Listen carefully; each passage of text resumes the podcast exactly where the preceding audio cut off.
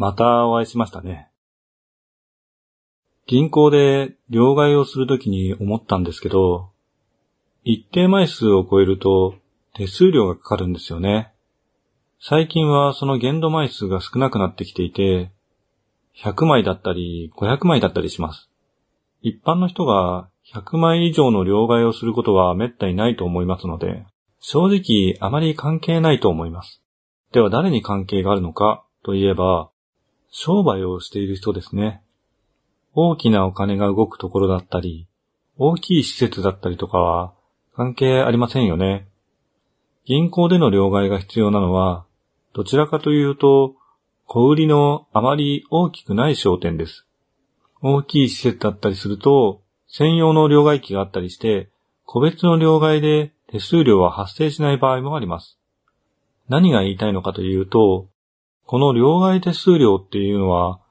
商売をなりわいにしている商人に負荷をかけるものだということです。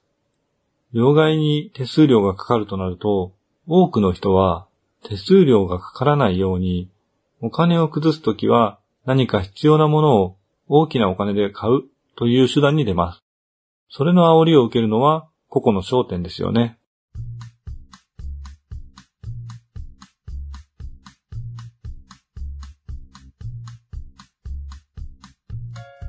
推薦を用意しなくてはいけないという風潮もどうかと思うんですけど、買い物をしやすい環境を作る一環としては、やらざるを得ないことです。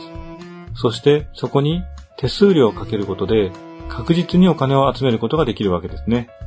なぜこんなことをするのかというと、それは銀行が市民の生活を支える福祉施設である一面と同時に少なからず利益を考慮しなくてはならない企業としての一面を持っているからです。本来手数料が必要な作業なら、より多く利用する方が安くなるのが普通です。そうなっていないのは、福祉という側面があるからなんですね。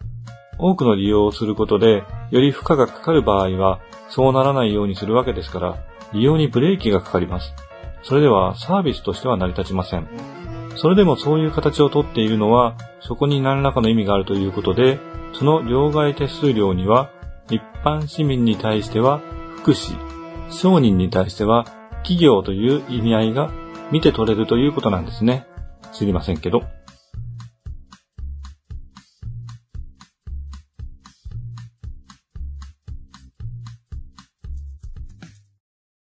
改めまして、夕闇堂の根岸です。竜王の試練を乗り越え、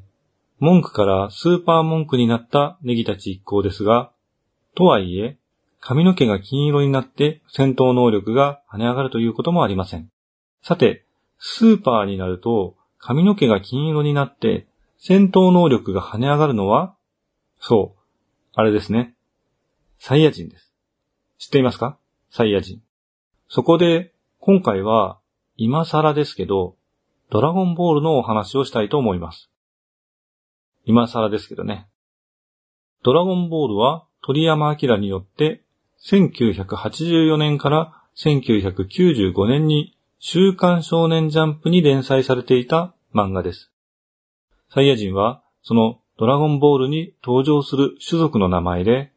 その種族の中で伝説の戦士として言い伝えられているのがスーパーサイヤ人なんですね。最初の時点では伝説の戦士ですが、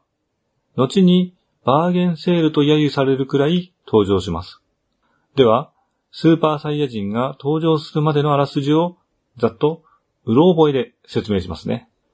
髪の毛が金色になって戦闘能力が跳ね上がるスーパーな変身までいけますかね地球の人里離れたある山奥に尻尾の生えた悟空という少年が住んでいます。こっからですよ。西の都からやってきた少女ブルマは7つ集めるとシェンロンと呼ばれる竜が現れ、どんな願いでも一つだけ叶えてくれるというドラゴンボールを探して悟空の元へとやってきます。実は悟空が育ての親として慕う孫悟飯の形見として持っていたものが、そのドラゴンボールの一つ、数神中だったんですね。そこからブルマと悟空は行動を共にし、残りのドラゴンボールを探す旅に出ます。まあ、なんやかやあったんです。そして、旅の途中、一さらいの豚のウーロン。盗賊のヤムチャ。あ、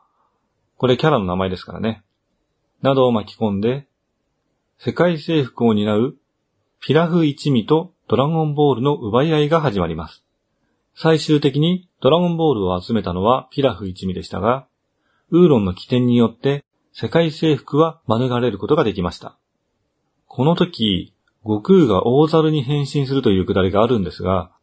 ここまでに喋る動物たちや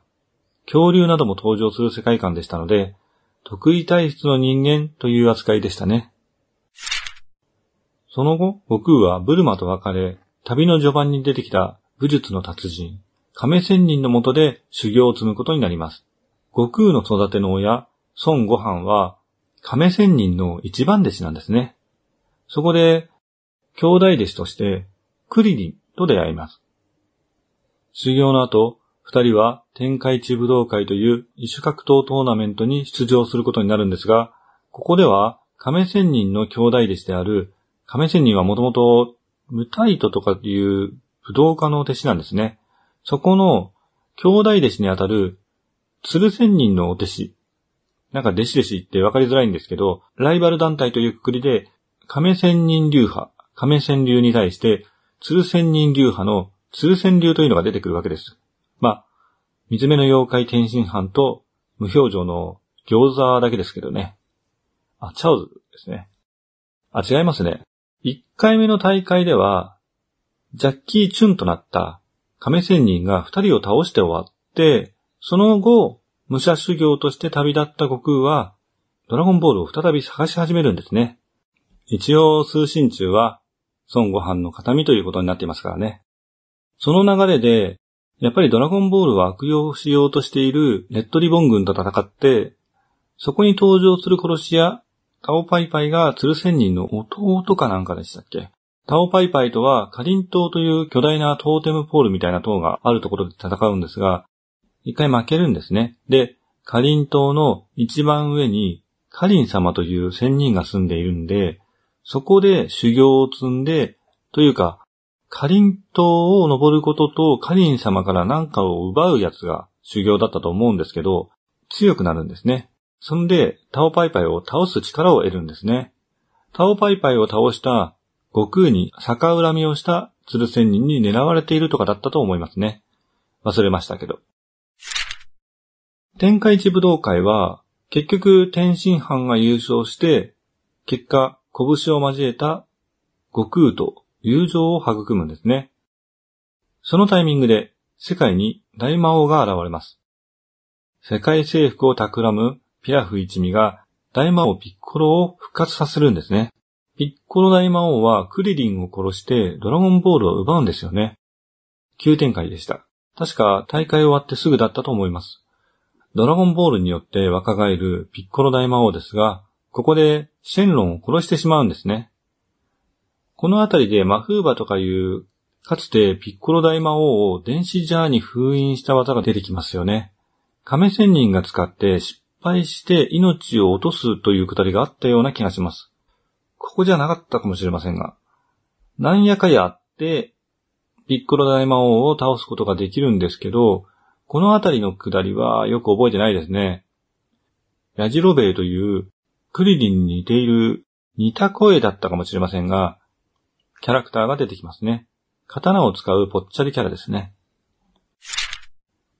ピッコロ大魔王を倒した後、ドラゴンボールを復活させる手段として、神様に会いに行くことになります。ドラゴンボールで死んだ人間を生き返らせるというルールが生まれた瞬間ですね。一応この時点では一回だけ生き返らせることができるというルールでしたね。後々ドラゴンボール自体がバージョンアップして、関係ねえけど的な展開になりましたけどね。さらに一つだけじゃなくなるしね。願い事が。神様はカリン島を登ったさらに上。縫い棒という任意で長さを変えられる便利な棒が序盤から出てくるんですけど、まあ、ベースがもともと最有機だったからですけど、それを使って登っていった先にある小さなスペースにいます。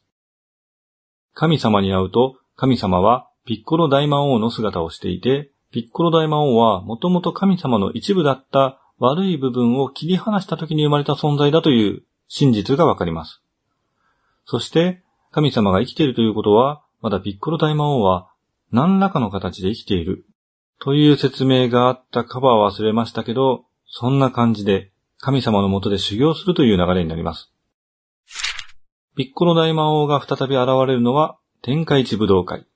ここで悟空の頭身がぐんと伸びるんですよね。ちびっこだった悟空が普通の大人の頭身になりますね。このあたりで、それまではすっとんきょうな発言も可愛らしかった悟空が、ちょっとおかしな人になり始めるんですよね。本当は、このシリーズが最終シリーズと踏んで書き始めたんだと思うんですよね。途中で出てくる父。これは飛ばしていますが、どっかで出てきた牛魔王の娘ですね。今まで話したどっかで出てきています。主人公が結婚とかは、少年漫画的にまあ、普通はクライマックスですよね。まあ、この先、無理に続けたことで、次世代のお話につながるという流れができたんですけどね。えっと、それで、マジュニアという、どう見てもピッコロゆかりのキャラクターが出てきます。まあ、ピッコロ大魔王の全てを受け継いだということなんですけど、結局作品後半はピッコロと呼ばれることになります。まあ、ピッコロも元々の名前ではないみたいなんですけどね。この大会でピッコロを倒し、悟空は初めて天下一武道会で優勝することができるんですよね。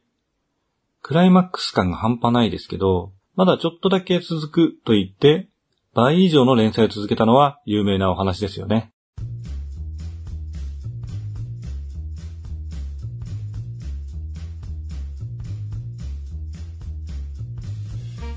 さて、ここでやっとサイヤ人が出てきます。北斗の剣で言うなら、修羅の国編ですよね。突然現れる悟空に似た尻尾の生えた人間、ラディッツ。戦闘能力を数値化する機械、スカウターで強い人間を探しています。サイヤ人とは惑星ベジータと呼ばれる星の戦闘民族で、地球人の枠をはるかに超えた戦闘能力を誇ります。なので、同じサイヤ人を探すのに戦闘力で探すのが効率的だと考えたんですね。ここで、それまで数々の困難をその戦闘力で乗り越えてきた悟空が、実はサイヤ人という別の星の民族だったということがわかります。さらに、悟空は本当はカカロットという名だということもわかりますね。まあ、といったところで、今週はここまでですね。かなり端折ったんですけど、スーパーサイヤ人までは行きませんでしたね。これは続くのか？この番組は架空の中古書店夕闇堂がお送りしました。